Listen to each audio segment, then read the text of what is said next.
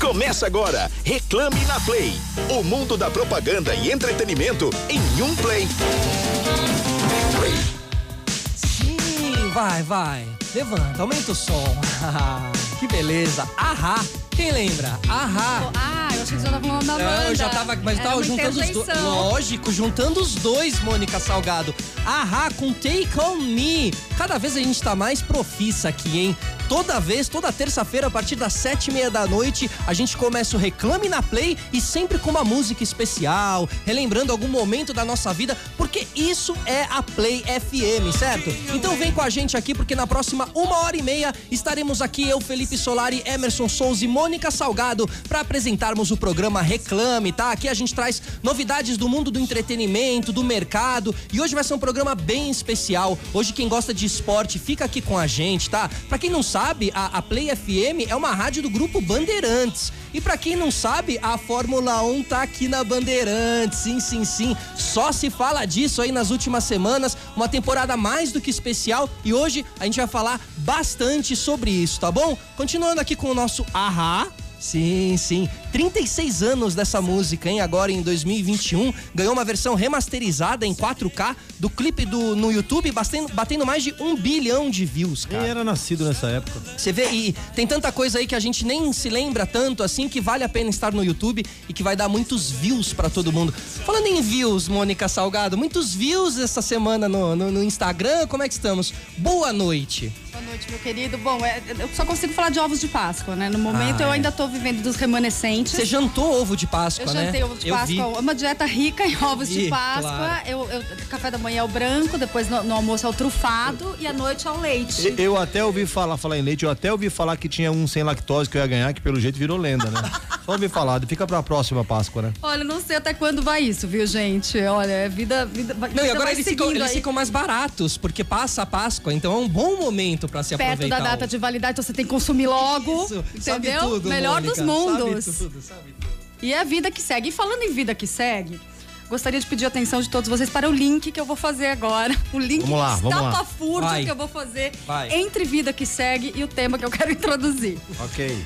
Vocês acompanharam o transporte de múmias no Egito? Maravilhoso. Que vida que segue mesmo, hein? Meu séculos A e vida séculos. tá seguindo a quatro Milhares de ali. séculos, é. Olha só, gente, foi um espetáculo. E obviamente eu lembrei de você, porque você esteve lá no Egito, juro que lembrei, e assisti a parada inteira, foi maravilhosa, amor. Ficou o quê? 100 anos lá mais ou menos você ficou, né? Pois é, olha, mas olha que interessante. Foram 22 múmias que foram transportadas do Museu do Cairo, que foi um museu que eu visitei, que realmente estava em petição de miséria. Era um museu que, nitidamente, por carregar todo aquele, aquele é, acervo tão rico e precioso para a humanidade, estava precisando. Ah, é? Tava, tava. Muito. Talento, tá muito precisando de feinho, talento. É, ele já tinha mais de 100 anos, mas mal conservado.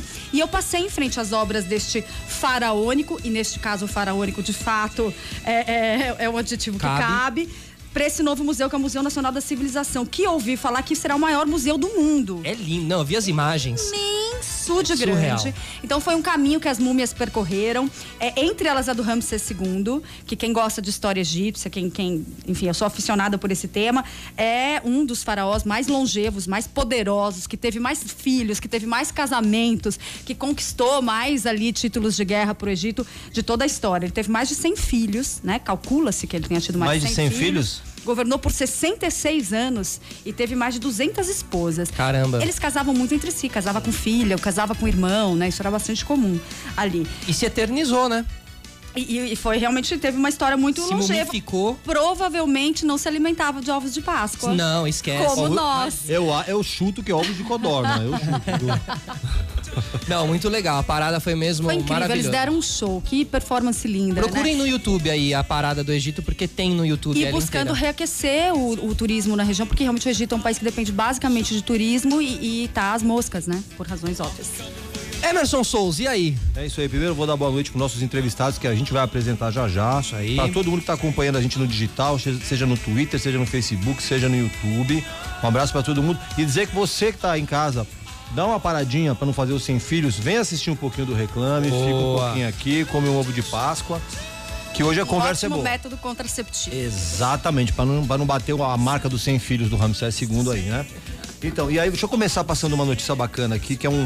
a- a- Tá aberto um programa de trainee da empresa de armazenagem, distribuição e transporte DHL Supply Chain, que recebe inscrições no site dhltrainee.com.br até sexta-feira, dia 9, para o seu programa de trainee, que tem nesse ano um foco na diversidade. O processo seletivo desse ano será realizado 100% online, como absolutamente tudo no mundo, por conta da pandemia, é claro, e pretende priorizar candidatos negros, mulher, mulheres, LGBTQIA mais e pessoas com deficiência. Os interessados no programa, que tem duração de 18 meses, devem ser formados entre dezembro de 2017 e dezembro de 2020. Todas as graduações serão aceitas. Os interessados devem ter disponibilidade para residir em outra cidade ou estado, como um dos nossos entrevistados de hoje que por causa desse programa de trainee mudou de estado, né? Uhum. No total serão 25 vagas, 90% para atuar nas áreas de operações. Então entra lá no site dhltrainee.com.br e dê um passo aí para sua profissionalização. E a segunda notícia para a gente fechar aqui é uma parceria interessante da Magalu e a Deezer. A rede varejista Magalu Luiza e a plataforma de streaming de música Deezer apresentam a plataforma Decifrei, que tem a proposta, tem como proposta permitir que o público compre instrumentos musicais iguais ou semelhantes aos usados por artistas. Você está ouvindo a música, você vai lá, clica e compra os, um, algum dos instrumentos que estão fazendo parte daquela música. É muito legal, como você pode fazer agora com Take On Me. Isso, não, e como você pode fazer no quinto andar lá, que você pode alugar o apartamento que está no clipe da Duda Beat, cada é vez mais interativas é as campanhas. É o mesmo né? conceito. Essa campanha foi criada pela Ogilvy Brasil, tem parceria com a Deezer, a ferramenta Mobileusa com base em canções nacionais e internacionais de estúdios com as gravadoras Universal, Sony, Warner sugere a compra do aplicativo, a compra no aplicativo da Magalu, enquanto os usuários estão ouvindo a música no stream. Vambora, Vamos boa, lá. boa, boa. É isso aí, ó. Lembrando que quem quiser participar, a gente vai abrir agora aqui a nossa roda de conversa. Quem quiser participar com a gente, manda o um WhatsApp aqui que o Emerson Souza vai ler você, tá é certo? Nóis. Entra aí 11 999 936 451 999 936 451. Mônica Salgado, o nosso primeiro convidado, que hoje a gente tá acelerado aqui. A gente tá acelerado. hum. Ele é narrador esportivo desde os 16 anos e agora é o narrador oficial da Fórmula 1 na Band, depois de passagens pela Sport TV, Premier Futebol Clube, Combate e TV Globo. Mas quem vê esse cara aqui, para quem tá vendo a gente com imagens, várias narrações icônicas no currículo, baita fama de pé quente, primeiro jornalista brasileiro a ter carregado duas tochas olímpicas, não imagina que a sua história no automobilismo começou com trilha dramática, fugas e mentiras. Sim, o danadinho, então, com 10 anos de idade, fugia da casa do pai, corria para casa do tio para assistir as transmissões da Fórmula 1. O pai tinha proibido ele de assistir, porque na época tinham vários acidentes sérios que aconteciam. O pai dele descobriu, deu ruim, e o resto é história. Aliás, uma linda história deu bom, né? Deu bom. Deu bom, deu ruim que no fim deu bom.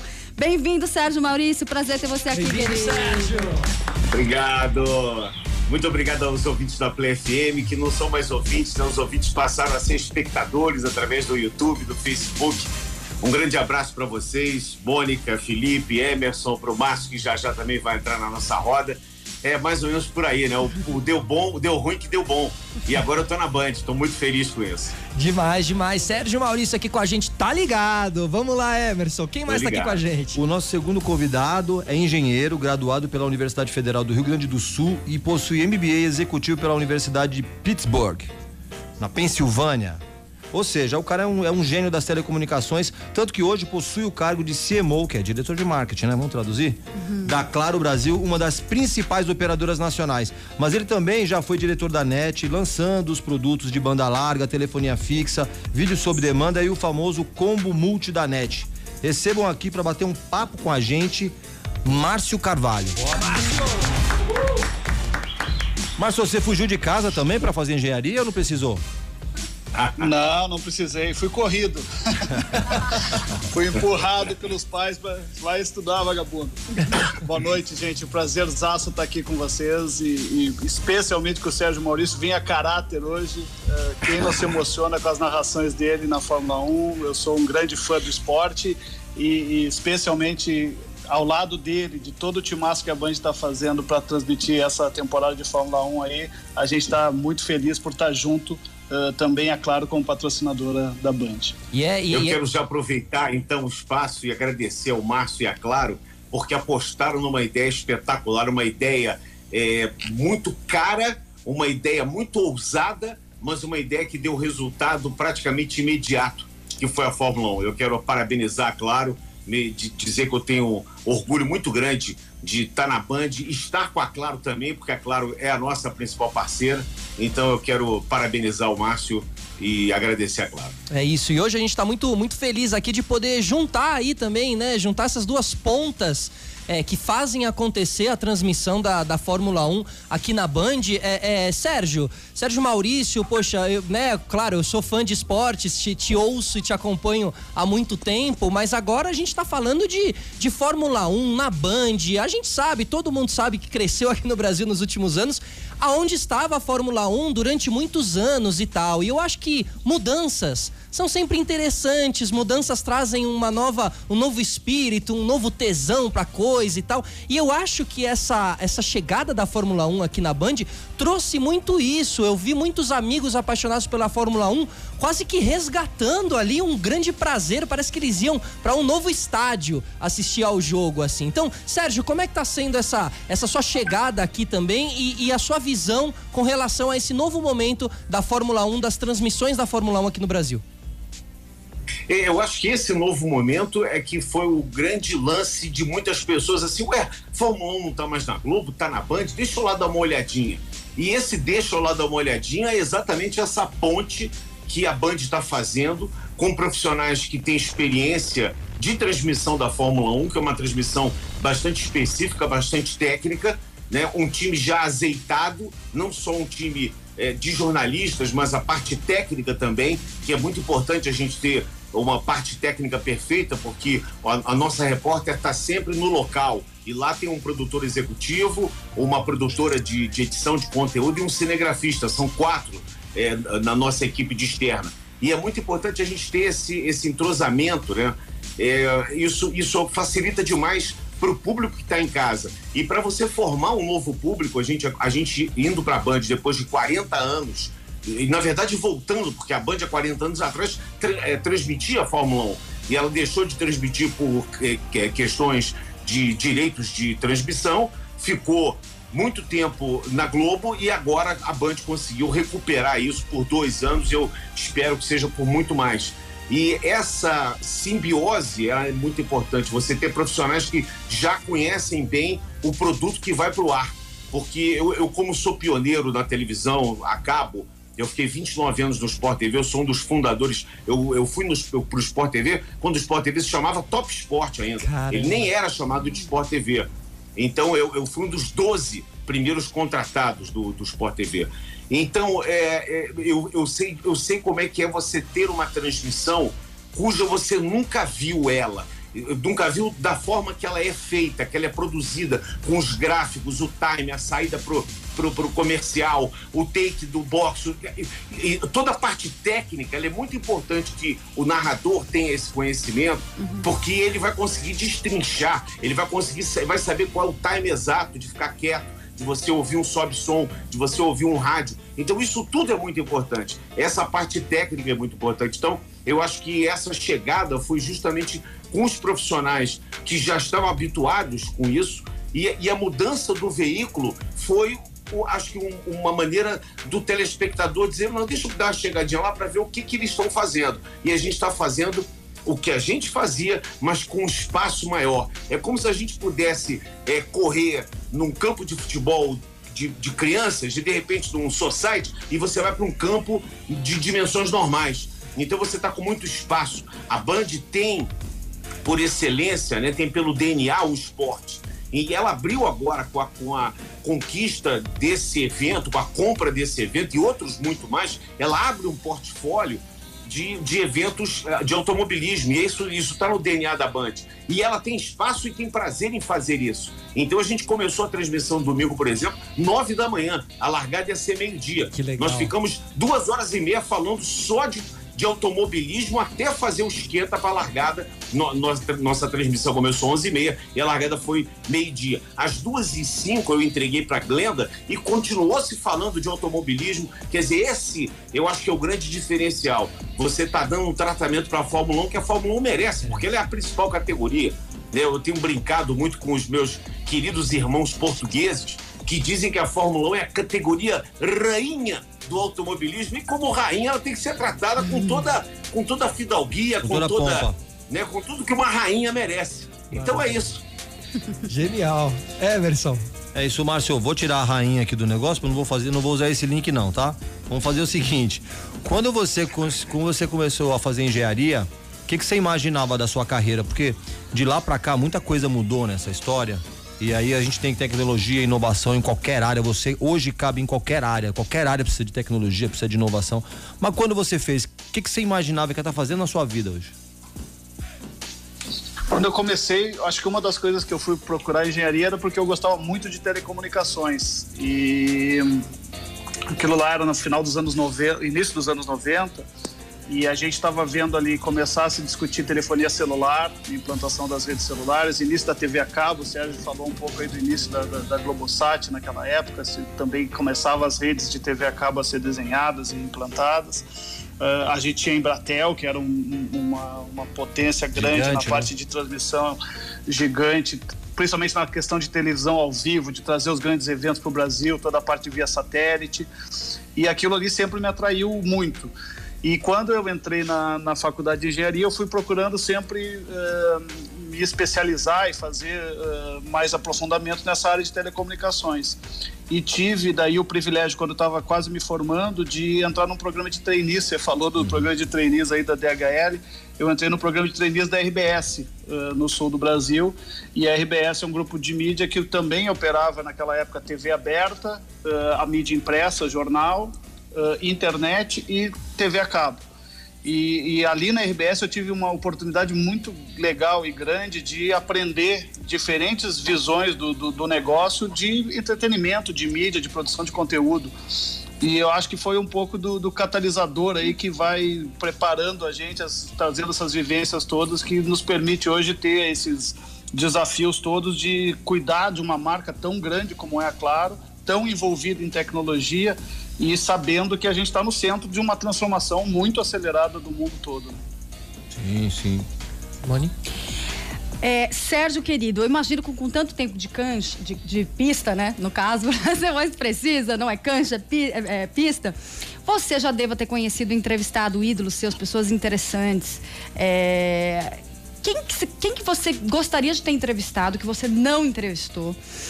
Que tem fama adquirido e no, no, no, extremo oposto, quem você não queria ter entrevistado tem uma puta fama de mal-humorado e você comprovou que é uma pessoa tanto quanto desagradável. Tem alguém? é... Você agora se me deixou. Começa pelo desagradável.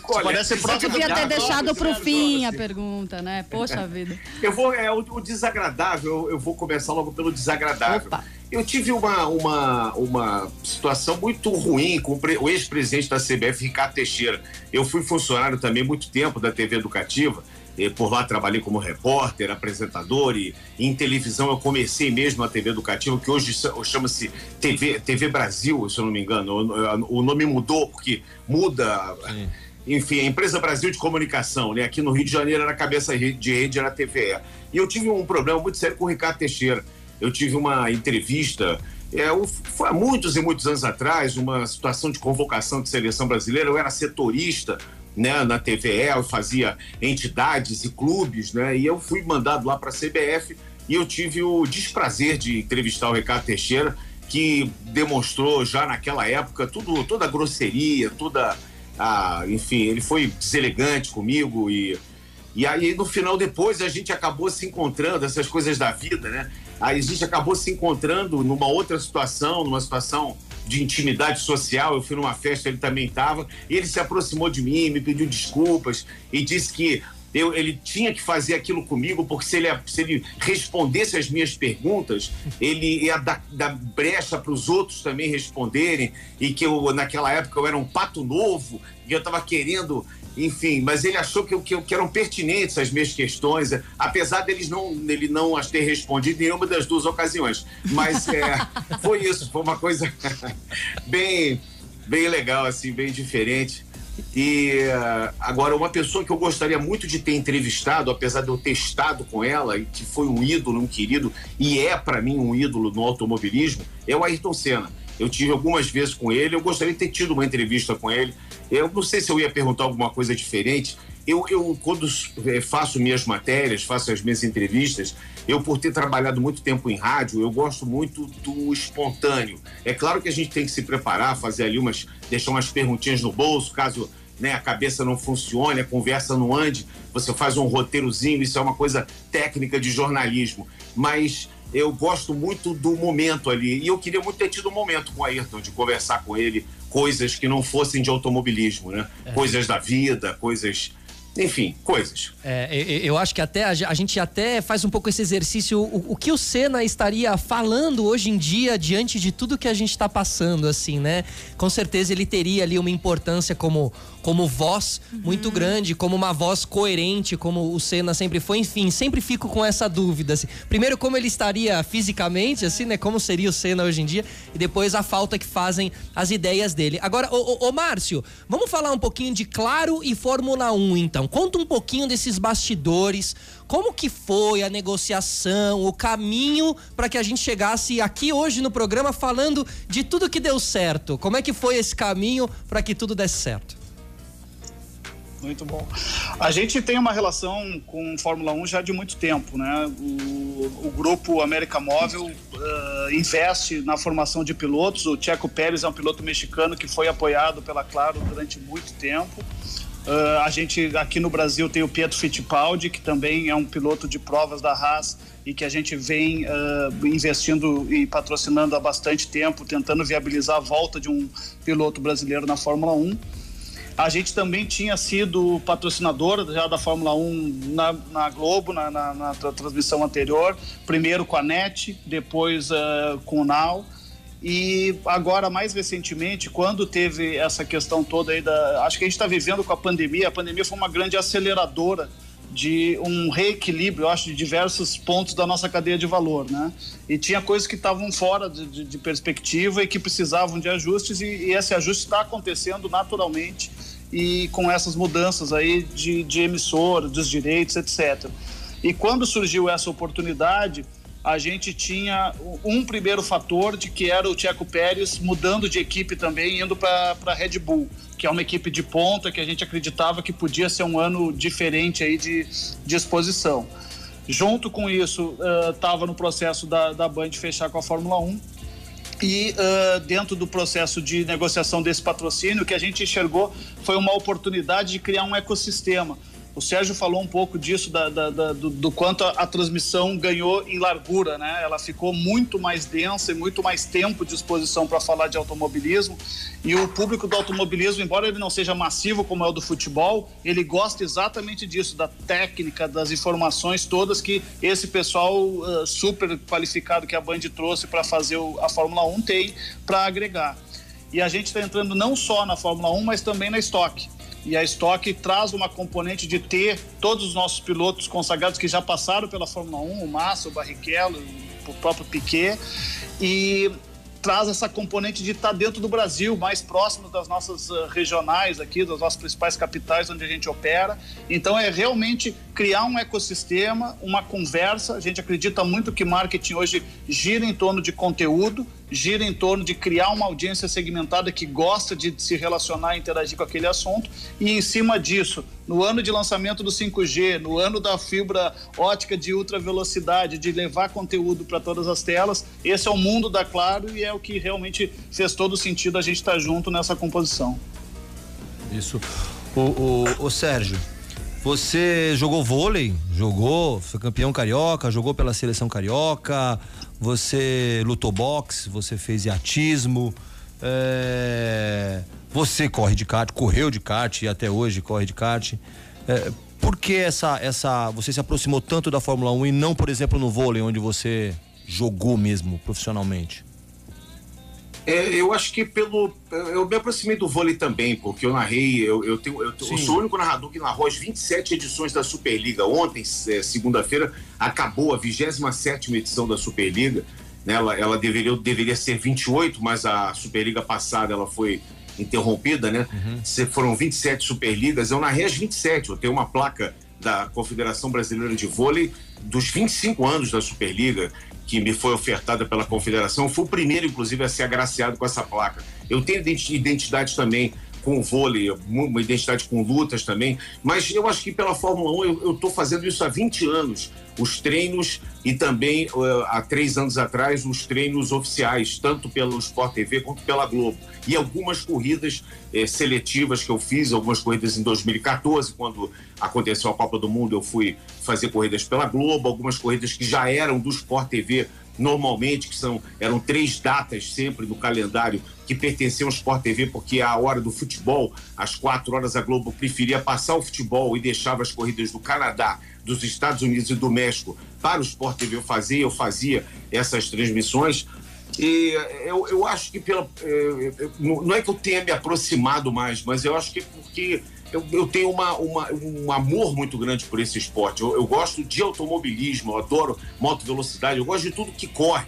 Tanto que aconteceram alguns, alguns, algumas é, coisas, algumas situações no Sport TV é, que sempre era assim: bota o Serginho que ele resolve. Teve uma vez uma prova de motonáutica na Baía de Guanabara e eu nunca eu tinha visto motonáutica offshore eu tinha visto eu sabia que aquele um piloto de Fórmula 1 Didier Pironi dando uma volta na ilha de, de é, é, Ilha de Man, que é uma ilha, uma, ilha que compõe o, a, a Grã-Bretanha, e eles faziam uma volta na Ilha de Man. E ele uma vez se acidentou, acabou inclusive falecendo. Ele Nossa. bateu num cais, né, num pier de madeira. Mas eu não tinha informação nenhuma, mas é aquela coisa, bota o Serginho que ele se vira. E eu sentei junto com um comentarista que era de moto, Fausto Macieira, para transmitir uma corrida de motonáutica. E foi espetacular, o evento foi maravilhoso. Aquelas lanchas super potentes. Quando teve a corrida aérea também, bota o Serginho que ele se vira. Eu fiz algumas transmissões da descida da escada de, de Santos, ali na, numa comunidade em Santos que, que, de, que descem de bicicleta, uma,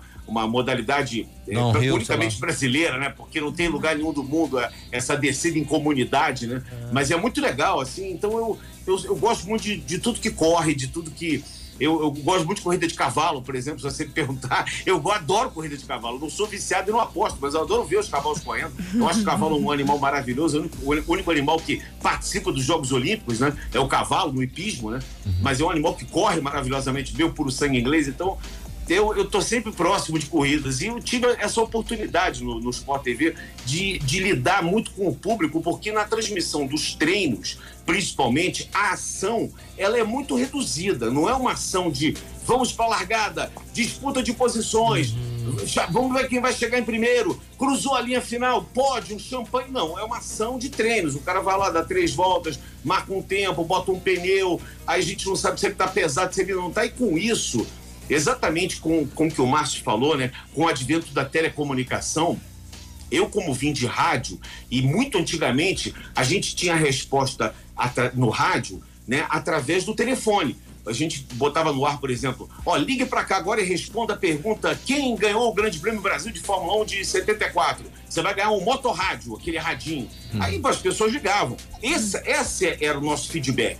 Se o telefone tocasse muito, a gente, pô, estamos com a audiência boa. Uhum. Às vezes o telefone tocava duas vezes só e fala, pô, a audiência tá ruim. E agora não. Agora a gente tem um Twitter, em que a gente conversa com o telespectador, ele, ele manda mensagens, a gente vai trocando ideias, vai preenchendo um tempo vazio, sem ação na pista e vai cativando o telespectador a ficar contigo numa coisa que não tem resultado. Uhum. Porque o treino livre, ele é, digamos assim, ah, ele é, né? Porque não há uma, uma é, ele produz alguma coisa para o futuro, que é o treino oficial, que é a classificação e depois a corrida. Mas o treino livre em si, ele não tem uma, uma, uma grande. Muitas vezes alguns pilotos vão bem no treino livre e vão mal na corrida. É, não quer dizer que ele vai então, ganhar. Ele, o treino livre é, do, é, dominado pela, pela Mercedes, como tem acontecido nos últimos é, tantos anos. Agora não, nesse ano não, a, a Red Bull melhorando, mas é, entendeu? E essa, essa, esse é o grande lance. Então, a, a, acho que a grita que teve na rede social quando a Band é, é, surgiu com a ideia de trazer a Fórmula 1 é, foi exatamente essa, de, de ter uma equipe, e, e o meu nome estava muito em voga nisso, e de, e de me ter, porque talvez eu, eu, te, eu, seja o mais carinhoso, digamos assim, dos, dos narradores, porque eu tenho um contato com as pessoas. Eu gosto desse contato. Eu, eu não sou avesso a, essa, essas, a essas ferramentas. Eu acho que elas são necessárias e elas são é, fundamentais hoje em dia para você. Não, existe mais aquele cara que fica lá na televisão, dentro do estúdio, frio, alheio a tudo. ele não, não tá alheio, ele não pode estar, ele tem, tem que estar conectado porque o mundo está cada vez mais rápido, está com a velocidade mais rápida da Fórmula 1. Então, é mais ou menos por aí. É, é, e, e, há de se tirar proveito nisso tudo, né? A gente está falando de uma categoria, de um esporte super moderno, bem tecnológico, que faz o uso de muita tecnologia. E aí a gente tem que implementar realmente as, as transmissões com todos esses, todas essas ferramentas que podem trazer pra gente, né? Porque às vezes um telespectador traz um tema ali que te ajuda a segurar mais uns 10 minutinhos e não sei o quê. Então isso também é muito importante. Moni, tem uma pergunta? Falando em velocidade de acesso, otimização de acesso e tudo mais, queria perguntar para o Márcio o seguinte: obviamente, a, a, Claro, né, como uma grande facilitadora de acesso às redes, turbinadora de velocidade ao ano do lançamento do 5G, como você falou, eu fiquei pensando naquele, naquele documentário, aquele docudrama, na verdade, não sei se você assistiu, que era o Dilema das Redes. No Dilema das Redes, tinham vários grandes executivos e ex-executivos dessas big techs falando que proibiam os seus filhos de acessar as redes sociais, porque eles conseguiam entender que as redes sociais eram todas uh, esqueleta construídas para estimular o vício, que as pessoas fiquem cada vez mais tempo online e tudo mais. Eu queria saber de você, como sendo um agente facilitador, né? Desse, a gente vai ficar cada vez mais tempo e tempo de qualidade de conexão superior cada vez mais. Como é que é a sua visão, assim, desse equilíbrio que a gente deve atingir? Você pratica isso na sua vida e você recomenda para as pessoas que você ama? Não sei se você tem filhos, Márcio, mas se você tem filhos, tem um limite de horas que eles podem usar? A gente tenta aqui. Tem a gente meninas, tenta, né? Eu gosto do tenta. Isso é um pai cansado, gente. Isso é um pai da pandemia. A gente Exato. tenta. Em tempos da pandemia, quer dizer, vida. Sou solidária, amigo. Sou solidária. Exatamente. Deixa a vida nos levar. Mas uh, eu acho que você falou a palavra-chave, Mônica, é equilíbrio, né? Eu acho que a, o que a gente procura o tempo todo fazer Uh, e uma vez eu fui perguntado também por, sobre exatamente esse assunto, onde é que isso tudo ia, par, ia parar, porque a criançada e a meninada estava realmente exagerando no uso do smartphone e das redes sociais. Eu disse, gente, vai acabar quando a bateria do celular acabar, primeira coisa. Então, a bateria acaba e aí tem que o pai, eu acho, os pais e, e quem lida com essa, com essa meninada, tá junto para incentivar outras atividades, né? Tem um momento que tem que estudar, tem um momento que tem que fazer atividade física, tem um momento que tem que dar uma desligada e, e a gente sente, né, o estresse da, da, das meninas. A minha filha fez 15 anos durante a pandemia ano passado. Você imagina uma, uma menina de 15 anos enfrentar tudo que a gente está enfrentando. A gente sabe que está difícil. Sem então 5G. É óbvio que está todo mundo. Exato. Não, aqui ela tem velocidade boa. A velocidade não é o problema. Mas o, o é, é, eu acho que é, é, o momento que elas precisam. Elas sentem muita falta de estar junto com as, as amigas, de estar na escola. Eu, eu, eu, eu falei para vocês, eu estou no sul. A gente ficou boa parte do ano passado aqui. A gente está trabalhando 100% do tempo remoto. Quando uh, ali no início desse ano começou a voltar e a gente teve aquela esperança de ter aula presencial de novo, elas estavam muito querendo voltar. Eu esperei passar carnaval, esse negócio todo, a gente voltou, elas foram um pouquinho para aula e já fechou de novo. Então, realmente, a gente está nesse processo de não saber direito né, para onde vai. Infelizmente, a, pandemia está num, num momento bastante acirrado aí, a gente tem que todo mundo se cuidar e cuidar das crianças, cuidar da, da, da, acho que de todos nós, né? O lado uh, psicológico, a cabeça tá boa, porque não é fácil o que nós estamos enfrentando. Nós estamos numa curva muito forçada de comportamento, da forma de agir, tudo isso. É muito bom estar tá conectado, é muito bom tudo tá funcionando, mas está diferente. A gente tem que saber as nossas limitações para lidar com esse diferente. Totalmente, totalmente. Por isso que toda semana a gente está aqui também trazendo um pouquinho de, de alívio, um pouquinho de conversa. Hoje recebendo Sérgio Maurício, narrador esportivo, e Márcio Carvalho, CMO da Claro. Ô, ô, ô, Sérgio, é, a gente tava, você tava falando que você gosta de tudo que tem a velocidade, né? E, e, e de várias. A gente tem várias ramificações no automobilismo. E eu tava vendo essa semana uma, uma categoria nova que é a Extreme E que é uma categoria muito maluca, que o Lewis Hamilton é dono de uma equipe, o Nico Rosberg é dono de outra, e eles correm assim no deserto do, do da Arábia Saudita, na, no, no, no, no Ártico, vão correr nas florestas amazônicas. O que, que você sabe disso? Assim, parece visualmente ser uma categoria muito interessante, né? É, é a tecnologia chegando agora na opção off off-road, né? Nós já temos a Fórmula E, que são os monopostos elétricos, com baterias elétricas. Aí já se tem, e aí já tivemos brasileiros campeões, Lucas de Graça já foi campeão. E nós temos na categoria de carros de turismo os e-sports, que são os carros que a gente vê convencionalmente na rua, esses carros que a gente anda, que a gente comumente chama no automobilismo de turismo. Nós já tivemos brasileiro campeão também, o Sérgio Jimenez já foi campeão. E agora os carros elétricos, a versão elétrica da velocidade, chega nos carros é, é, é cross-country, off-road, off né, que são esses carros embarcados de uma tecnologia incrível, com visuais fantásticos e um formato de corrida que a mim eu não, eu não gostei particularmente do formato, mas não é muito do que se pode fazer ali, porque é uma, uma corrida de rally, é, numa pista de terra, é, eu acho que é, é, o que poderia ser feito de melhor para televisão. O visual é absolutamente fantástico. É. O, a, parte, a parte de visual, a parte de cenário daquilo ali, um cenário natural, né? Porque eles correm em desertos, em desertos gelados, em desertos quentes, em, vão correr em, em florestas. Quer dizer, me parece que a ideia como visual, como cenário, como pano de fundo é maravilhosa. A tecnologia também, porque essa será a nossa tecnologia. Eu acredito que daqui a alguns anos a gente não vai ter mais carro é movido a gasolina, a etanol, movido a qualquer coisa, vai ser movido a, a eletricidade. Em tantos lugares já do mundo, muitos carros são híbridos, né? A gente já tem a tecnologia híbrida. Agora, é isso, eu acho que vai ser. É muito legal. Eu também adorei do evento como um todo, né? Foi espetacular. E trouxeram pessoas é, icônicas exatamente para poder dar um input, dar uma chamada na categoria. Claro. Eu não acredito que o Hamilton seja sócio da equipe. Devem ter dado a ele 1% e lá, hum. vamos usar o número 44 e você vai ser o. O Nico Rosberg foi contratado para ser uma espécie de embaixador dessa categoria e ele estava lá com a equipe dele, né? Quer dizer, então isso é muito legal, isso, isso só agrega. Total. Né?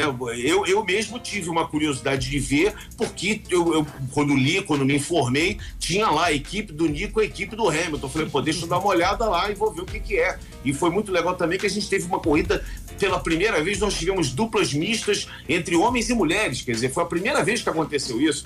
Isso é um passo importantíssimo. Nós temos uma série de pilotas ou pilotos, eu não gosto muito de falar a palavra pilota, parece que soa mal, mas ela existe e é, e é, e é real, ela está no nosso dicionário. As nossas pilotas no mundo inteiro, elas são um, um, grande número. E nós temos aqui no Brasil, por exemplo, grandes representantes é, do nosso automobilismo brilhando lá fora. Garotas como a Bruna Tomazelli, a Ana Júlia, e outras que já foram aqui, a, Cristi, a Cristina Rosito, a Bia Figueiredo, foram grandes nomes, andaram muito bem de, de, de igual para igual. Nos Estados Unidos, a Danica Petro, que foi o grande nome da Fórmula Indy. Então é muito legal a gente ver isso. A gente vê uma categoria que une homens e mulheres, que tem um visual incrível, ela é ecologicamente perfeita, né? ela não danifica, não, não emite carbono, não, não, né?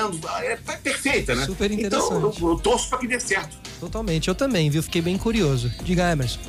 O, o, o Márcio, é, como é que as telecomunicações ajudam, por exemplo, dentro dos, do, dos carros de Fórmula 1? A gente sabe que é muito importante, os caras ficam em contato o tempo inteiro, mas efetivamente, como é que vocês estão presentes lá dentro?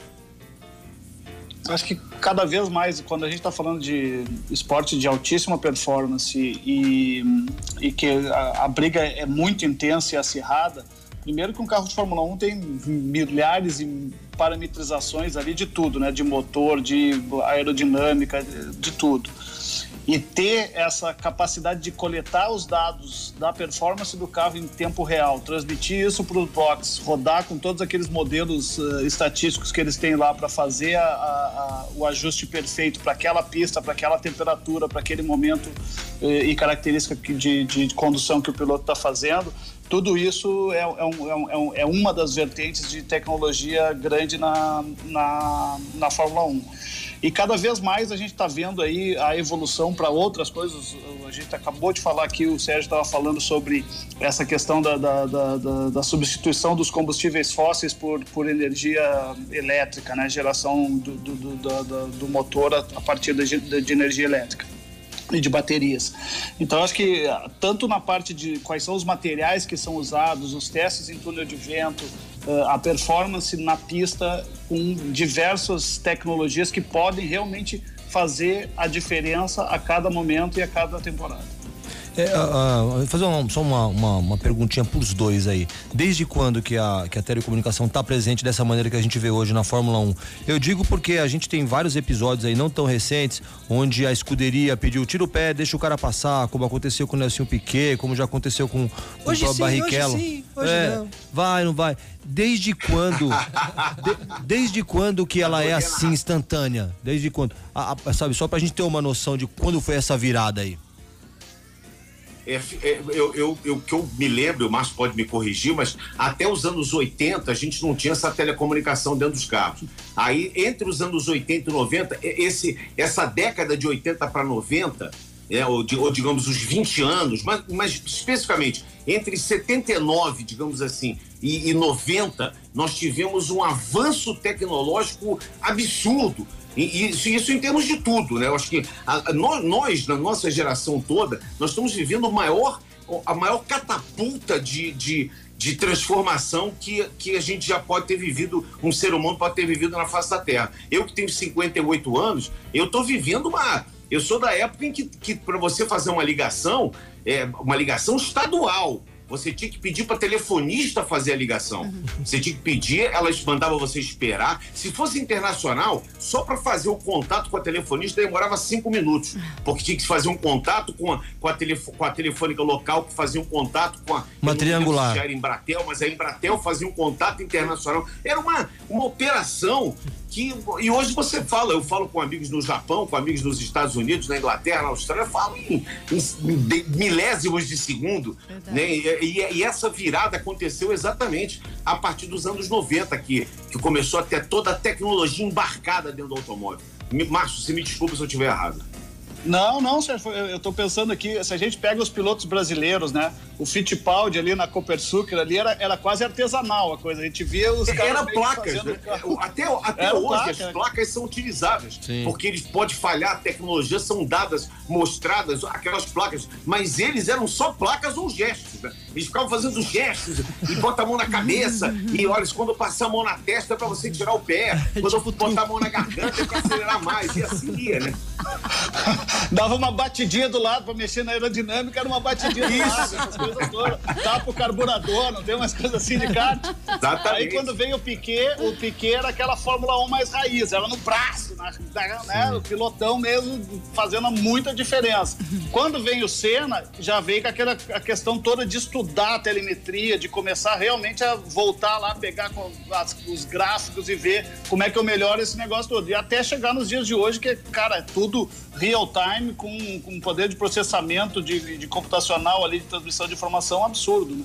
Você estava falando do Pietro Fittipaldi, que é um piloto patrocinado pela Claro, e o Pietro deu uma informação, ele deu assim uma. trouxe para nós uma informação interessantíssima, né, na transmissão, que quando ele foi substituir no ano passado o Romé Grosjean, que era o piloto titular da Haas, ele era como piloto reserva, ele, ele foi imediatamente depois do acidente do Grosjean, ele foi chamado para ser o substituto nas duas últimas provas do ano, né? A prova do Bahrein, do GP do Sakir, que foi a prova seguinte, depois o Grande Prêmio de Abu Dhabi. E aí ele ele, ele recebeu das mãos da Haas, né, de um dos membros, um, um, digamos assim, eu vou usar uma palavra antiga, né, porque eu sou antigo, né, um compêndio, né, era uma maçaroca de papel assim, olha, isso aqui é o para você conhecer o volante do carro.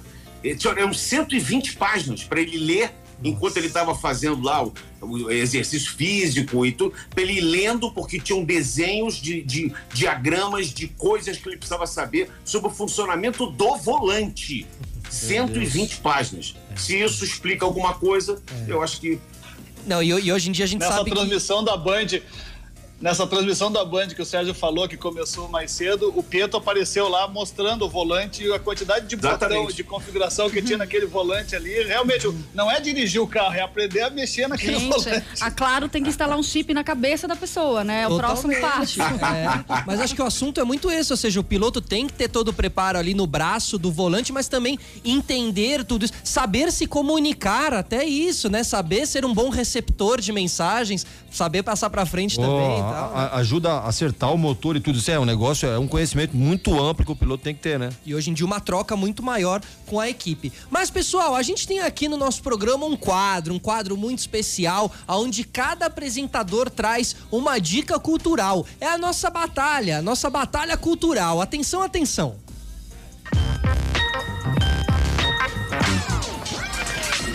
Sim, sim, sim. Então é o seguinte, Sérgio, Márcio, aqui cada um vai dar uma dica aí. Daqui a pouco vocês têm que dizer pra gente em qual dessas dicas vocês dariam o play. Aonde vocês apertariam o play, certo? Mônica Salgado, começando contigo. Hoje darei uma dica um pouco diferente, até porque eu não assisti nada que me empolgasse muito esses dias. Só o transporte de múmias. Sim. Tá no YouTube, vale. Nada mais empolgou tanto. Então hoje eu vou dar uma dica para quem gosta de marketing, que eu imagino seja uma parte importante da nossa audiência. Se interessa por marketing de influência, que também é um assunto que a gente vira e mexe e traz aqui pela sua relevância no mercado, junto às marcas. Construção de marca, personal branding, quem tem um negócio, quem é a sua própria marca. Eu queria indicar aqui dois perfis que eu acho muito interessantes, que eu Boa. recomendo que vocês sigam, Boa. porque trazem sempre insights muito eh, relevantes. E a gente traz uma galera aqui sempre, né, Moni? Teve a, A Camila de Lucas, já passou por aqui. Né? Exatamente, Camila de Lucas, o, o Lucas também da. da Guedes. o Lucas Guedes da, da edição passada. O primeiro cara que eu queria recomendar é o Paulo Cuenca, arroba Paulo Cuenca, que é um cara que fez fama e fortuna ao lado da esposa dele, que é a Dani Notti, fazendo vídeos de confeitaria. Olha que interessante. Nessa pandemia, ou seja, tô falando de um ano e meio pra cá, o cara se reinventou como um grande expert de marketing de conteúdo. Ele faz mentorias, ele tem muitos infoprodutos, dizem que está ganhando fortunas, rios de dinheiro, como, como tantas pessoas né, que têm feito Exato. infoprodutos aí. É, os cursos dele são de fato sensacionais. Então, o Paulo é um professor de marketing da vida real. Ele vai te dar dicas bem pé no chão de como gerar um bom conteúdo para as redes sociais, como monetizar esse conteúdo, que é uma dúvida que muitas pessoas têm. Tá, você gera conteúdo bacana, como você ganha dinheiro com Total, isso? total. Né, Quais são os caminhos que você, que você segue aí para se tornar realmente um, um influenciador? Como Ele tem, criar. ele tem curso online, tipo, tem essas coisas, né? Exatamente, Legal. mas tem muita informação gratuita ali. Você não precisa No fazer Insta o curso dele. No Insta dele é extremamente generoso. Como criar, engajar comunidades, como ser criativo na hora de postar, gerar stories, engajar a sua galera, escrever legendas criativas que Sim, engajam, que enfim. chamem a atenção, né? É, é uma coisa muito. É, é menos teoria, menos blá blá blá e mais pé no chão e vida real. Então, pra quem quer de fato ter um insight pra começar amanhã a Aham. turbinar suas redes sociais e a fazer delas um, um negócio Tem que seguir lucrativo, o- segue o Paulo Cuenca Arroba arroba Paulo Cuenca e um segunda, uma segunda pessoa é o André Carvalhal, que é arroba Carvalhando, um cara que eu conheci quando ele era diretor de marketing da Farm, que é essa grife carioca, que é um Sim. case, né, de Opa, varejo. Hoje ele é um autor best-seller e produz conteúdo muito bom sobre tendências de comportamento e os rumos do mercado de consumo. Falar sobre tendência de, de, né, de, de- os rumos do mercado de consumo é falar sobre comportamento humano, sobre sociedade, sobre para onde estamos caminhando, né, o que está fazendo brilhar os nossos olhos. Enfim, arroba Carvalhando e arroba Paulo Cuenca, para quem gosta de marketing de influência, são duas boas pedidas. Boa, tem que seguir. E tem que seguir arroba Mônica Salgado Arroba também. Mônica Salgado, Que também tem que dicas tem- e que fala muito sobre tudo isso também. Que então quem seguir também vai estar ligado. E sigam também arroba Emerson Souza, seu momento. É isso aí, vamos lá, vamos lá. Ah, a gente tô seguindo essa linha cabeção do programa, que é uma linha mais. Mas Milton Neves, né? É, vamos lá. A minha dica segue por aí também. É uma dica de referência também que eu acho bem legal, que é o, o que Sócrates diria para a Woody Allen. É um, é um livro de Juan Antônio Rivera, um clássico. Esse cara já ele gosta bastante de fazer essa junção, como nesse caso aqui, de filosofia com cinema. Esse livro, ele é uma iniciação à filosofia para o amante do cinema e de cinema para a pessoa que gosta de filosofia também. Então ele usa vários clássicos do cinema para explicar conceitos básicos ou questões básicas da filosofia, como amor, a felicidade, a morte, a maldade, o acaso, a tentação do bem, a formação do gosto moral. É muito interessante, o livro é descomplicado, parece ser meio meio tecniquez assim, mas não é, bem gostoso. E para isso eles eles usam exemplos de, de clássicos do cinema como Cidadão Kane, Casablanca, Laranja Mecânica, o Matrix ou Matrix, o Vingador do o Vingador do Futuro, entre outros. Então é bem legal, bem legal. Você aprende filosofia enquanto você tá simplesmente dando uma degustada nesses clássicos do cinema. Coisa Essa é a minha dica. Tem no Amazon, em várias outras livrarias online, nesse momento é onde a gente compra, né?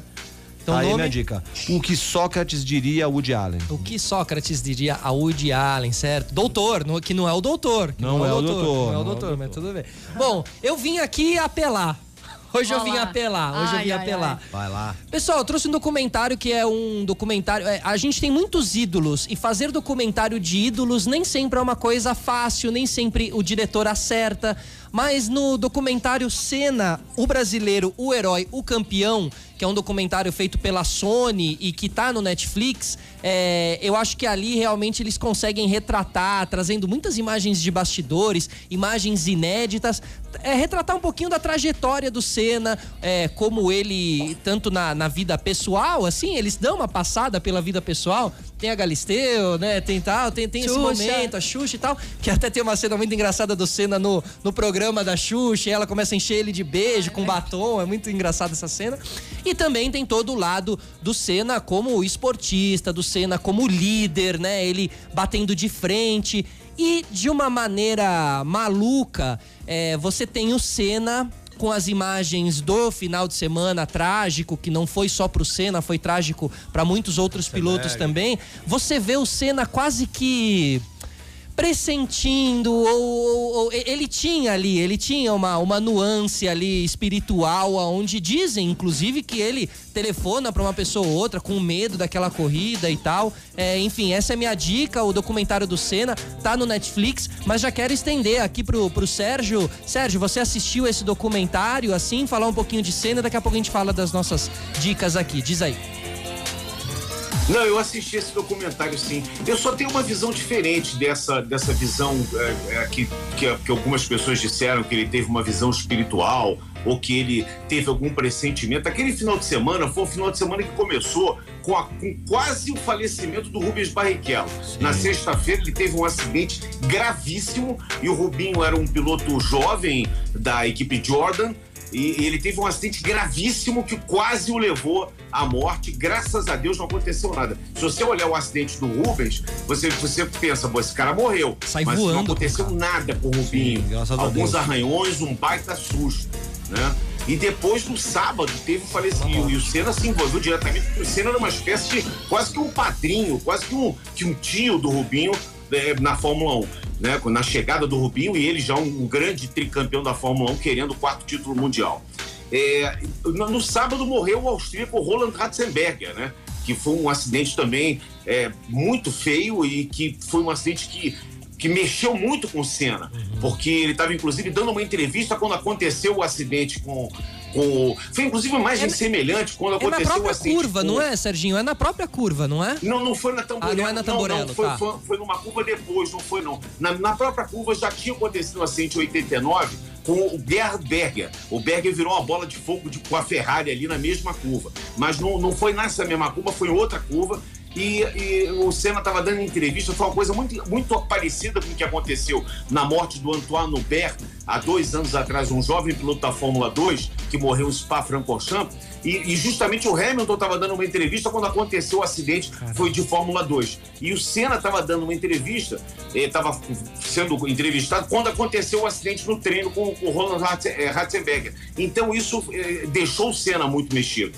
Ele estava ali numa situação difícil no campeonato, ele não tinha vencido prova nenhuma, hum. ele tinha o Schumacher ali nos calcanhares dele, ele tinha ido por vontade própria para Williams, Williams é. com todo o dinheiro que a McLaren queria que ele ficasse. Ele não quis, ele queria o carro dos sonhos, que tinha dado o título no ano anterior ao Alan Prost, ah, e havia uma rivalidade ali entre os dois, Sim. havia uma, uma. Então eu não vejo muito com essa situação dele, viu? Ele estava preocupado. Foi real mesmo, né? Semana. Ele não, não era nada divino, era algo real mesmo, né? Os olhos estavam vendo. Era real, ele olhou para aquele carro e falou assim: Meu Deus, o que, que eu faço? Porque o carro que eu queria, tiraram tudo. A gente tá falando de tecnologia, eles tiraram a tecnologia daquele carro. Então ele passou a ser mais um carro no grid.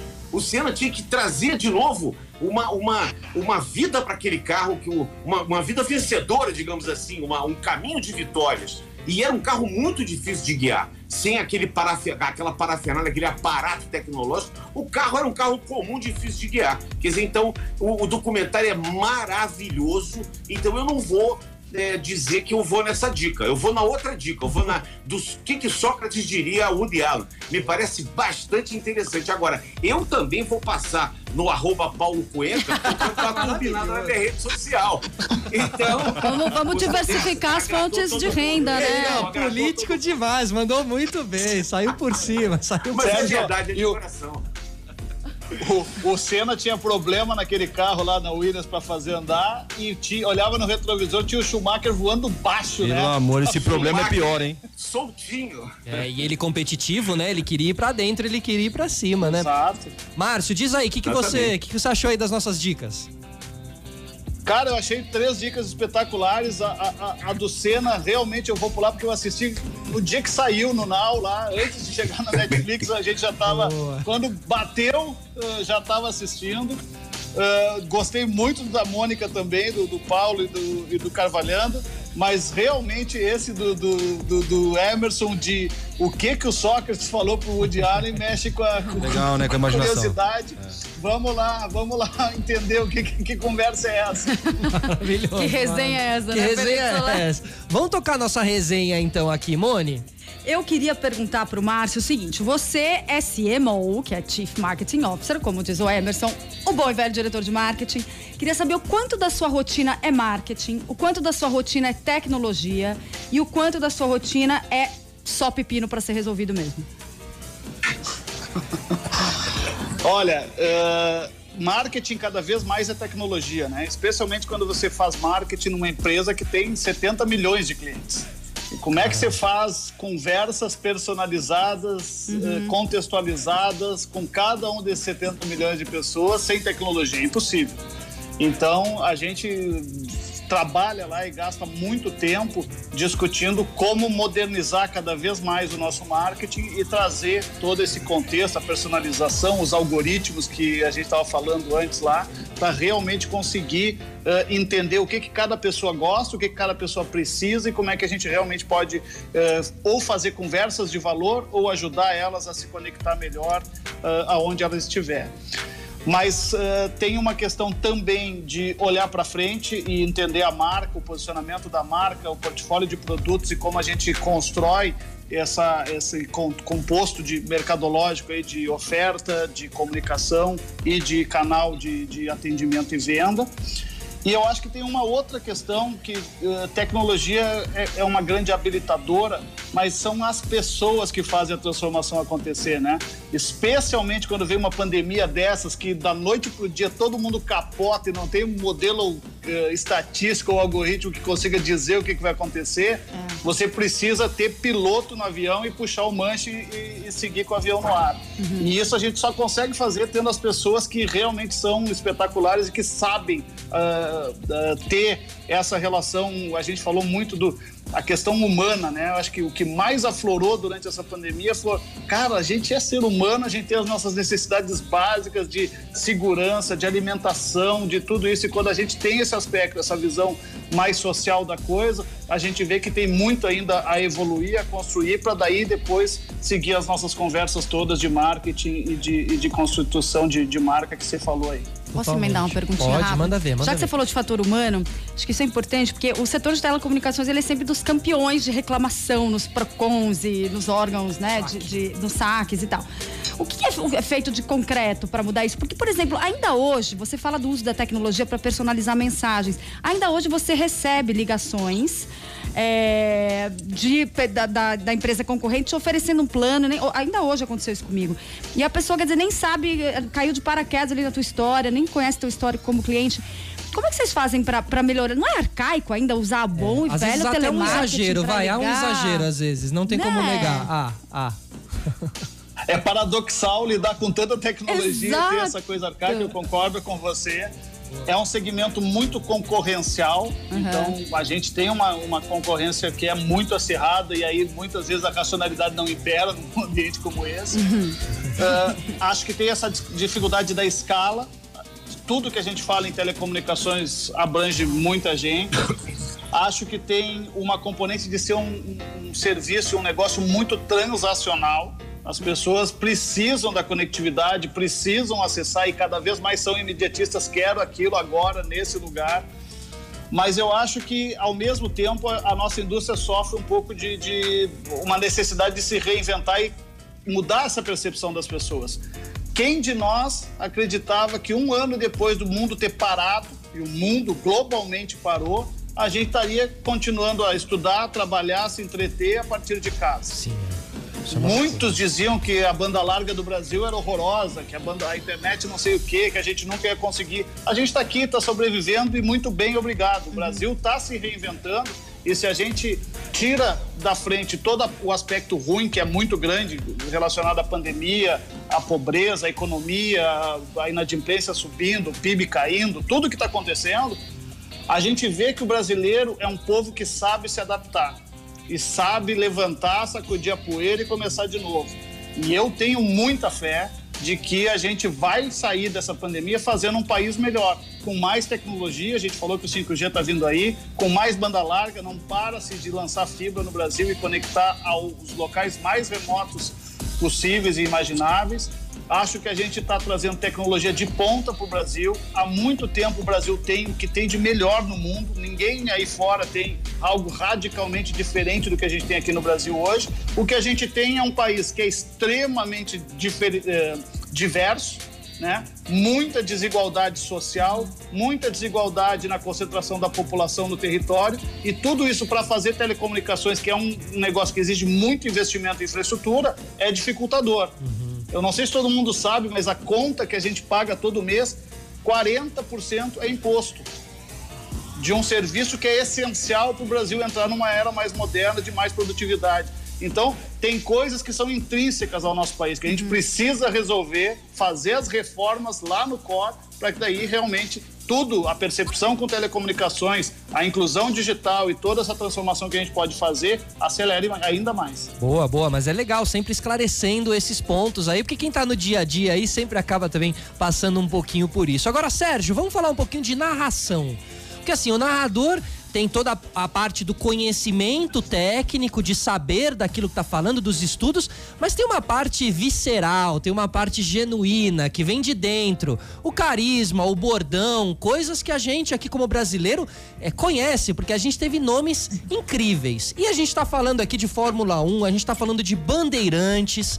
Não tem como eu não falar de narração, de narração com você passando um pouquinho por Luciano do Vale, entendendo a importância do Luciano para você, no seu caminho como narrador, até chegar nos seus bordões, né? O Tá Ligado, no Capricho, que virou até vinheta na época de Sport TV, assim. Fala um pouquinho aí.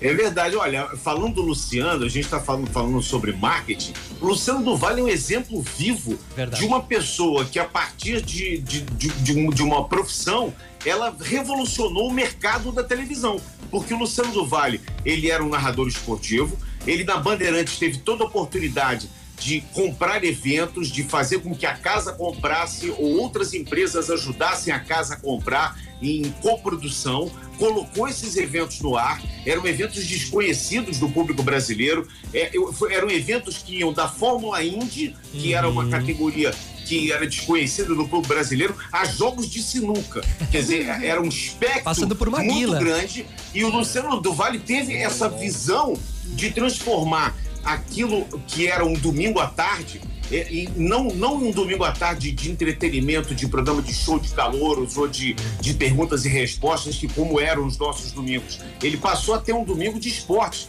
Então a Bandeirantes passou a ter esse DNA de esporte por causa da visão de marketing de mercado do Luciano do Vale, que criou esse núcleo, esse nicho e deixou a, a marca dele nessa, nessa empresa e, e, no, e no, no Brasil, porque ele viu isso nos Estados Unidos, que as TVs a cabo lá proliferavam e tinham é, canais segmentados, obviamente, o segmento de esporte era um segmento muito forte, e ele, sem ainda, nós não tínhamos a tecnologia da TV a cabo, ele só tinha ideia. Ele falou, como é que eu posso botar essa ideia aqui? E ele arrumou um parceiro que foi a Bandeirantes, que, do Grupo Bandeirantes de Comunicação, mas especialmente a TV Bandeirantes, hoje Band, que comprou essa ideia e foi para cima. Quer dizer, então eu, quero só, antes de falar dos meus bordões e disso tudo, dizer que a minha admiração pelo Luciano do Vale, independente da, da, da, da admiração de narrador, porque para mim ele foi o maior de todos, o cara que mais.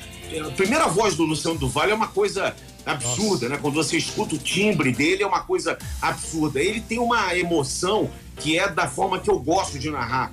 Da, da mesma forma que o Galvão também narra. Mas é, a minha admiração em relação ao Luciano foi pelo, pelo ponto de vista é, de um gestor, realmente, porque ele conseguiu fazer isso tudo e ainda se manter no topo da narração esportiva. Uhum. E ainda deu, digamos assim, eu acho que eu não ia falar sorte, vocês falaram até que eu sou pé quente, E eu, eu, eu, eu acredito até em sorte, mas eu acho que a sorte acompanha os competentes, né? Ele, ele foi competente pra caramba no que ele fez e aí ele conseguiu trazer dois títulos do Emerson. Ele conseguiu fazer com que o Maguila lutasse é, uma decisão de título mundial de boxe. Ele trouxe é, é, uma seleção de masters, ex-jogadores que davam mais pontos no Ibope e não jogavam futebol, jogavam futebol de sete né? Não era um futebol de, de campeonatos, mas, mas, era um campeonato de masters e davam mais audiência do que outros programas de entretenimento. Quer dizer, então, eu acho que esse é o grande, é o grande, é, a, a, o que a gente pode trazer de melhor do Luciano é essa união, essa junção, né? E os bordões, para falar rapidamente deles, eles são, digamos assim, é, formas de você trazer o público para perto de si, você agregar ele. Por que, que os radialistas sempre usaram bordões? Porque os radialistas sempre foram observadores do ser humano, observavam o que se falava em novelas, observavam o que agia-se na, na, nas sociedades, no mundo, nas cidades, e daquilo ali você pescava alguma coisa e colocava esse bordão em ação. Na verdade, primeiro você testa o bordão para ver se ele vai pegar, aí depois que ele pega, você é, começa a utilizar, né? E passa a ser uma marca registrada. E que no Sport TV a gente não tinha essa liberdade. A Globo sempre muito rígida nos seus padrões, e eram padrões é, é, que eu não estou questionando absolutamente, eram padrões a serem seguidos né, pela empresa, ela não, não, nos permitia colocar bordões ou falar coisas. E eu vim do rádio, né? O rádio sempre tinha bordão, o rádio sempre tinha brincadeira. E aí um dia eu resolvi assim, eu falei, não, eu tenho que falar uma coisa para poder ser diferente na entrada ou na saída, né, para o comercial. Eu tenho que falar uma coisa diferente. O nosso bordão era, o nosso, nossa deixa era Sport TV, o canal campeão. E na época todo mundo começou a falar muito do negócio do tá ligado. Não, você quer tá ligado? Tá ligado? Eu falei, pô, tá ligado, televisão, eu vou mandar essa. E aí, tá ligado? Sport TV, o canal campeão. E eu experimentei isso com um jogo de vôlei, assim, quarta-feira de tarde, sabe? Quando ninguém tá vendo. Não quer nada. Aí, pô, é, é, aí eu experimentei, o pessoal do Twitter adorou. Todo mundo falou, pô, que legal. Eu falei assim umas três vezes até que eles se tocaram, né? Na terceira vez alguém falou lá, pô, legal, gostei e tal. Mas eu tinha um chefe na época que ele, ele, me perseguia muito, sabe? Eu tinha um problema assim com ele, né? Na verdade, ele que tinha um problema comigo. Eu não tinha problema nenhum. Quem, nunca? Quem era? Quem nunca? Quem... Era o meu chefe. Aí um dia eu, eu cheguei lá no corredor do Rio Comprido, né, onde, onde era antigamente a Globosat, né? E eu, era um corredor enorme, né, o antigo prédio da editora Globo, era um corredor enorme. E eu não tinha falado com ele ainda e já tava há uma semana usando o Tá Ligado e todo mundo tava adorando Tá Ligado, Tá Ligado. E aí eu vi, eu vi o Ele Vinha. Ele vinha de frente, eu falei, vai ser inevitável. Aí ele passou por mim, me deu um tapinha no ombro e falou, e aí, tá ligado? eu falei, pô, agora então eu posso usar. Me liberaram pra usar, né? Porque Pô, é uma palavra mágica. questão liberou, né? E aí pegou, o tá ligado pegou. Né? Como outros que a gente sempre vai criando, vai tentando buscar, vai, vai é, pegando, pescando no dia a dia, ou no capricho, por exemplo, eu não fiz nada demais, que todo narrador fala no capricho. Eu só estendi um pouquinho, né? Você dá aquela. Você estende, aí você dá uma emoção maior na palavra, uma, digamos assim, uma, uma largueza maior na fala, né? E aí você acaba é, muita gente fala comigo na rua, não sabe meu nome, fala, ei, tá ligado? Tal. Fala, opa, beleza. Entendeu? Você vê, né? Muitas vezes o bordão não é só a palavra, mas também a maneira que você fa fala aquela Sim. palavra, né? Claro, né? Na comunicação, comunicação pura. Olha, Mesmo o... que você dá, né? É, Sérgio já falou, falando em palavras, já falou três que eu anotei aqui. É, agora ele falou largueza na fala, gostei. Mas já tinha falado compêndio, gostei muito. E começou essa transmissão falando fidalguia. Fidalguia. Fidalguia é um bom bordão. Eu bom tô, bordão. tô aumentando aqui a minha, toda a minha riqueza vocabular, tá? Ó, só pra fechar. Boa. Quem, que é o, quem, na sua opinião, Sérgio, é o rei dos bordões aqui no, no, no jornalismo esportivo brasileiro, na narração? Na narração dos bordões. Olha, tem, tem vários narradores agora que usam bordões. Eu, eu já usava há muito tempo. O João Guilherme da Força, hoje é ESPN também usa muito. O Everaldo Marques usa um bordão que é espetacular, que é o ridículo. Ridículo, né? é muito que bom. É um bordão né? que pegou pra NBA e serve para tudo. Né? O Daniel Pereira usa também um bordão que eu gosto muito, que ele fala: presta atenção no serviço, garoto! Que é um, um, um, bordão legal também. Gente, e o Silvio é Luiz, hein? O presta atenção no serviço é uma coisa que ele pegou da televisão. E, e, né? o, Querido dizer, Luiz. Eu acho muito legal isso. Você, você traz da televisão um negócio que, que. Porque fica mais próximo, né? O cara que, que, que, que, que tá ligado na- na- na- nas comunicações, ele, poxa, eu ouvi aquilo, que legal. Tem, ah, no, no- no rádio, os, os- os radialistas usam mais bordões, né? Eu me lembro que tinha um bordão de, uma, de um personagem da. Eu acho que era Solange Gomes, é o. é- é aquele que ela falava. Não é brinquedo, não." brinquedo, não. Não é brinquedo, não. Virou, virou uma- uma- um jargão popular. Ele, ele ultrapassou o bordão e passou a se fazer parte do nosso vocabulário. Né? A gente fala, o, pô, meu, tá, não tá brinquedo, não. Quer dizer, você já usa isso como uma. é, já, já tem uma definição. Não tá brinquedo, não, porque a coisa não tá fácil. É, e uma definição da sua idade também, né? De mim, não. Porque se você estava acompanhando essa novela, é, é 30 a mais. É, somos, somos Exatamente. 30 a mais. Não, e é isso, né? A novela cria bordões, o, o esporte, a narração esportiva também. Só contar uma historinha rapidinha aqui do Everaldo Marques, essa história do ridículo, você é ridículo. Ele usa isso como um bordão. E um dia ele fez a transmissão do Super Bowl, né? Que no intervalo tem show, né? O show do Super Bowl. E teve um show da Lady Gaga. E nesse dia tinha muita gente na ESPN que não era fã de esportes, mas era fã da Lady Gaga. E quando termina o show da Lady Gaga, o Everaldo Marques sai pro intervalo falando: Lady Gaga, você é ridícula! e vai. Meu, a internet caiu é matando em cima espetacular. dele, porque não sabia que o ridícula era um bordão positivo, assim, sabe? Foi muito engraçado esse Foi dia. cancelado e o Foi caramba. cancelado, e aí ele teve que se explicar e tal, foi muito legal. Eu acho que o reclame tinha que ter o seu bordão. E não, Só a gente vai acho. chegar lá. A gente vai Vamos fazer, chegar vamos lá. a gente fazer vai isso aí. criar o nosso. a gente vai- Agora, olha, pra gente conhecer um pouquinho mais sobre os nossos convidados, sempre no final do nosso programa, a gente traz aqui a culpa. Porque a culpa, na verdade, não é nossa. A culpa é das estrelas, é da astrologia. Então vamos ao nosso quadro. A culpa é das estrelas. Atenção, atenção. A culpa é das estrelas. Emerson Souza, nosso astrólogo de plantão. Vamos é lá. isso aí. Vamos conversar com, com o Márcio aqui, que é libriano, né, Márcio?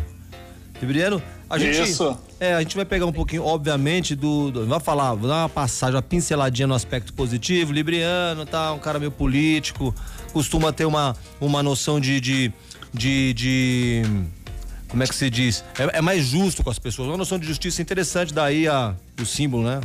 Da Balança. balança, da justiça e tal. Mas tem um pequeno probleminha que é com, com decisão, né? Assim, é, é meio indeciso. Se tiver duas, duas decisões, a tomar duas opções, ferrou. Você lembra de algum momento na sua vida que você falou assim: Meu Deus, por que, que eu sou libriano? Você lembra? Por que fizeram essa praga astral comigo? Por que pai e mãe, né? É. Não, de- de- decisão realmente é um negócio que eu gosto de gastar bastante tempo pensando e ponderando antes de tomar. E, e- e eu vejo essa questão aí, você falou do senso de justiça, minha filha também é libriana e é, é impressionante, tudo para ela, ah, isso não é justo. Mas ah, eu acho que ah, decisões difíceis foram várias na vida. Uma delas foi quando eu fui convidado a sair aqui do Sul para ir para São Paulo, era 2001. E aí eu não era casado ainda, então tive que ir solteiro, todo esse negócio. E, e começar uma mão na frente e outra atrás. E, e- qual foi a carreira, dúvida? né? Não foi uma só? Um... e qual foi a dúvida? Não, não, a dúvida, Não a subestima o dúvida era se casava ou comprava uma bicicleta. Tá maravilhoso, lógico. Ó, o, o Alex Urbano aqui no Facebook falou que, que você parece um técnico do Inter. Sair sul, camisa vermelha e tal. Você é colorado? Mas é colorado ou não? Não, eu, eu só uso vermelho profissionalmente. Boa, Adoro justo. vermelho da Claro, mas no, no futebol eu sou tricolor. Ah, justo, muito justo. bem. Mas tá vendo? Profissionalismo acima de tudo. Mostrou, provou agora, de né? tudo. Acima de tudo. Não. Muito. Mas Olha, você não vocês teve de. E por baixo de tá a de camisetinha do tricolor. Aí. Aliás, ontem, Vocês estão se falando vocês de viram o fato vermelho e de azul. Desculpa. Fa- Desculpa, Sérgio. Pode falar, pode falar. Não, vocês estão falando de vermelho e de azul, nós passamos um problema danado. Na primeira vez que fizemos uma decisão no Sul, a nossa camisa do Sport TV era azul, né? Era um tom, um tom de azul, nem era parecido com o do Grêmio. E nós saltamos no Beira Rio e quase fomos linchados. Que Porque absurdo. como que, que a televisão estava entrando, o estádio inteiro era Vestindo a vermelho. camisa de um time. Eu olhei. E, eu- e os caras, primeiro os caras começaram a xingar. Eu falei, pô, mas estão xingando a gente antes de começar o jogo? Eu achei aquilo esquisito, né? E eu não entendia. Os caras batiam no vidro do carro, apontavam assim. Eu não vai olhar pra trás, aí o motorista falou, mas bah, vocês estão todos de azul. Eu falei, meu Deus, Meu a gente tá Deus. de azul. Ah, entendeu? Querem o quê, né? É, Você vê, né? A gente falou de tecnologia durante uma hora e tanto, e não há tecnologia que faça o pessoal conseguir entender que a roupa do trabalho, né, gente? Esse azul, esse verde, eu como corintiano, verde, isso é uma grande bobagem, né, gente? Pois é, e o Sérgio, você vê o Sérgio como aquariano que tem uma dificuldade de expressar sentimento, eu imagino que ele falou, como assim? como assim? Não entendo o que, que isso quer dizer. O cara é o Frozen do horóscopo, como assim? Você, ó, o aquariano é, é, é muito comedido nas suas emoções, né? Costuma segurar um pouco suas emoções. Você, como, como, como locutor, obviamente, também deve ter suas preferências, como narrador, deve ter suas preferências, mas tem que segurar na hora da transmissão. Mas no seu caso, como aquariano, você nunca deve ter passado por nenhum estresse, né? Tipo de narrar alguma coisa que você não né? Um queria, cara porque você não liga pra isso, porque você não tem sentimentos. é isso? É isso? Eu devia ter pedido pra minha psicóloga ouvir o programa. e dizer É que isso ela aí. ia adorar isso que você tá falando. É isso aí. Ela ia me dar alta. Serviço É, não, social. essa é uma característica. Pode mandar uma cópia do programa pra ela, depois Vamos eu mandar. o link pra ela, que ela vai me A dar gente alta. manda. Manda o arroba dela aí. Previsão astrológica fantástica. Mas diz aí, você também é muito controlado? Você, tipo, ah, é, é- é sério isso daí, por exemplo, do aquário? É isso, esse controle total da emoção. Raramente. Eu só que- acho então que eu sou um aquariano, eu acho que eu sou um aquariano. não Transbordado. aquariano. Fake. É, transbordado, eu acho que sim, é transbordado. Eu, eu acho que, eu- como, como o esporte mexe muito com a emoção, e eu sou um cara muito emotivo, eu, eu, eu gosto dessa, dessa vibração, eu acho que, que quando você está emocionado fazendo uma transmissão esportiva, você consegue passar isso para o público. Ob- Obviamente que eu não, que eu não Claro. vou me emocionar com. é, tem- aquilo tem que ter um conteúdo para aquilo. Então, quando a corrida tá boa, quando a luta tá boa, quando o jogo tá bom e você consegue passar essa emoção, é porque você também tá se emocionando com aquilo. E eu, eu já chorei no ar, eu já fui, já chorei em rede nacional, né? Uau, que então, legal. quer dizer, é, isso aí, eu, eu, sou, eu sou um cara muito emotivo. A, a emoção brota na minha pele a todo instante. Então, eu acho que, essa tua previsão, eu não sei, eu acho que você tá, tá precisando mudar um pouco aí de, de mapa astral, não sei não. Mas é isso, eles dependem da, né, um bom narrador é muito emoção. Mas vou falar com a sua psicóloga, viu? Isso, exatamente. Tá, obrigado.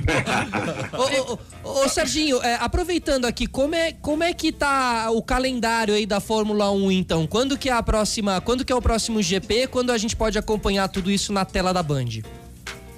Próximo GP no dia 18 de abril, final de semana dos dias 16, 17 e 18. 16, sexta-feira, começam os treinos livres. O Band Esportes vai mostrar em dois horários. No sábado, treino oficial. E no domingo, a corrida na Band, o GP da Emília Romagna. é o GP Imola, exatamente naquela pista fatídica onde eh, faleceu o nosso inesquecível tricampeão Ayrton Senna. É o Exato. GP da Emília Romana, a segunda etapa da temporada. Lembrando que o Hamilton venceu a prova e o Verstappen em segundo. A gente vai ter de novo mais um pega aí da, da Red Bull e da Mercedes. Um pega daqueles, com certeza. Sim. Só pra fechar aqui, Joselina Nascimento aqui no Facebook pergunta se vai ter é, Grand Prix do- no Brasil esse ano. Tem, né? É o último. É o Grand Prix do Brasil, que é o Grand Prix de São Paulo, que agora chama- chama-se Grande Uhum. Prêmio de São Paulo, está marcado é, para novembro. Acredito que vai acontecer. Nada, é, pelo menos até agora, vai em direção contrária, a não ser que a, que a pandemia se estenda ou que aconteça uma, uma terceira onda de vírus, mas eu espero e torço para que não, que não aconteça isso.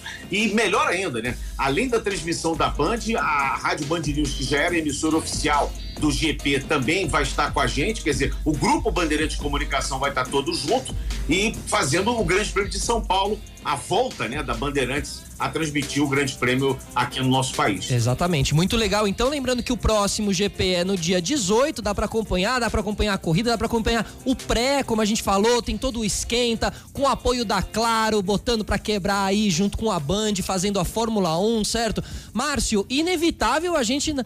É óbvio que você gosta muito de Fórmula 1, dá pra ver os capacetes aí atrás, tem um capacete do Senna, muito legal, né, cara? A paixão vem de dentro mesmo. Com certeza. Sempre, desde pequeno, envolvido com, com automobilismo, com, gosto muito de assistir, pouco de pilotar, mas uh, a emoção estava sempre lá, especialmente quando o Sérgio. O Sérgio até pode ser que o signo dele seja pouco emotivo, mas para fora ele transborda emoção. A gente se arrepia assistindo as corridas narradas por ele. Totalmente, obrigado, totalmente, Mar. sem dúvida nenhuma. Pessoal, super obrigado mesmo pela presença. Acompanhem todos aí a Fórmula 1 na Band. Mônica Salgado, obrigado por mais uma, por mais uma jornada, como por diria. Por mais uma jornada Lumena. barra resenha. Isso, resenha. Justo, né, Fê? Isso, justo. Justo, justo, justo é, oficialmente o bordão, bordão, do Felipe Solari. Boa, boa. Obrigada, viu, gente? Eu queria dizer que eu adorei, adorei, surpreendentemente bom esse programa. Não é exatamente um tema, né, que me brilha aos olhos em princípio, mas vocês me arrebataram com o carisma de vocês. E o Sérgio, ele, ele não responde, ele narra as Sim, respostas. Narra Cada resposta dele é uma narração empolgante. É, é, é. Obrigada, gente. Prazer conhecer Obrigado, Obrigada a todo mundo que nos escutou você, aí. Muito obrigado, parabéns. Emerson. É isso, queria agradecer. Beijo, nosso... obrigado aí. É isso, queria agradecer o Sérgio, o Márcio, agradecer a Cláudia Castro da Impress que viabilizou a entrevista do Márcio aqui com a gente e agradecer a turma do esporte da Band pela liberação, pro Sérgio também. Agradecer toda a equipe do Reclame, diretor Roger Garcia, Allen Lins, que cuida da pauta, a Fabrito do conteúdo. E agradecer todo mundo que acompanhou a gente aqui, Joseli Nascimento, Samuel Augusto do programa Vitrine do Povo, que está acompanhando a gente. Manda Johnny um beijo Conrado. pra mamãe. Mamãe assiste toda, toda semana. Mamãe Laís, assiste? Laís Salgado. Laís, Laís Salgado, um beijo. Exato, Laís. dona Laís Salgado. Justo, justo. Muito obrigado, muito obrigado o, o, Betinho, a Amanda e todo mundo aqui da Band News. Obrigado a todo mundo. Da Band News, ops. Ah, da Play, FM. Mas é todo mundo do mesmo grupo. É aqui tá isso. todo mundo junto, se abraçando. Quer dizer, se abraçando, vai, virtualmente, porque a gente não pode. Mantenha o distanciamento. Todo mundo no seu cantinho pra gente passar por isso logo e conseguir botar público no GP aqui no Brasil, que vai ser a nossa grande vitória. É. Valeu, gente. Um grande beijo, um grande abraço. Tchau. Você ouviu Reclame na Play.